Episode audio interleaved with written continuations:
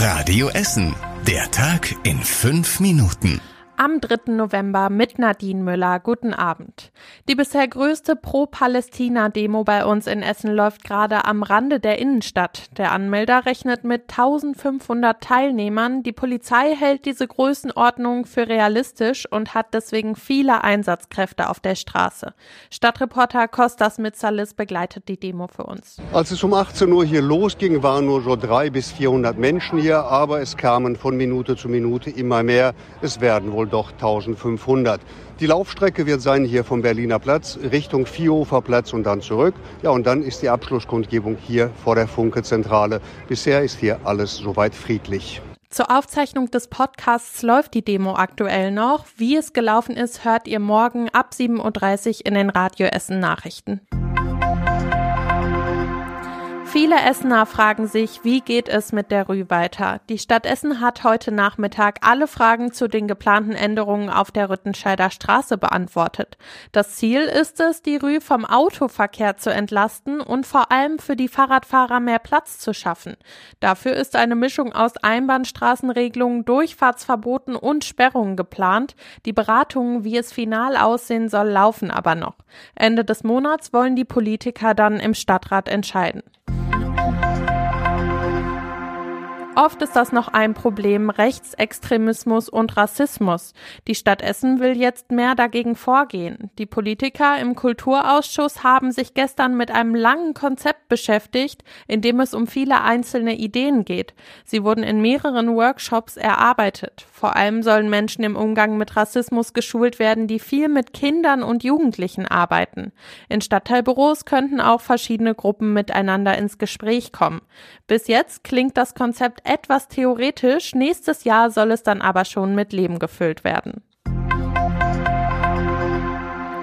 Eigentlich liegt die Schule nah am Zentrum. Viele Berufsschüler aus dem Südviertel müssen aber bald an andere Schulen umziehen. Das Hugo Kükelhaus Berufskolleg wird zum nächsten Schuljahr geschlossen.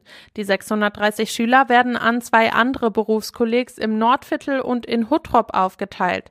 Jan Bertelmann aus den Radio Essen Nachrichten kennt die Pläne. Die Stadt macht von der Fachrichtung abhängig, wo welcher Schüler hinkommt. Fächer wie Farbtechnik sollen in Zukunft am Berufskolleg Ost und alles in Richtung Gesundheitswesen im Bildungs Bildungspark Essen unterrichtet werden. Weil sich über die Jahre immer weniger Schüler angemeldet hatten, schließt das Berufskolleg jetzt. Bis an den beiden anderen Berufskollegs genug Platz für alle Schüler ist, wird das Gebäude im Südviertel aber weiter benutzt.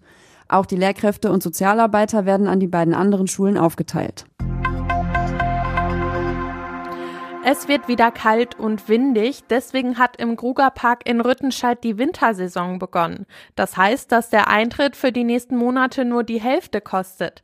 Ein Erwachsener kommt jetzt für zwei Euro in den Park, ab 16 Uhr ist der Eintritt sogar ganz frei. Einige Angebote wie die Krugerbahn und die Vogelfreifluganlage gehen allerdings auch in die Winterpause.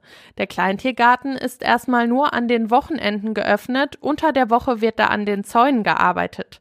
Es laufen im Krugerpark auch schon Vorbereitungen für den Frühling. In den letzten Wochen wurden schon mehr als 65.000 Blumenzwiebeln eingepflanzt, vor allem Tulpen. Und das war überregional wichtig. Die Lage der Menschen ist herzzerreißend, so beschreiben die Vereinten Nationen die Situation der Menschen im Gazastreifen. Man könne bei der Anzahl der Opfer nicht mehr von Kollateralschäden sprechen, heißt es. Laut der Hamas sind seit Kriegsbeginn schon mehr als 9000 Menschen im Gazastreifen ums Leben gekommen. Und zum Schluss der Blick aufs Wetter.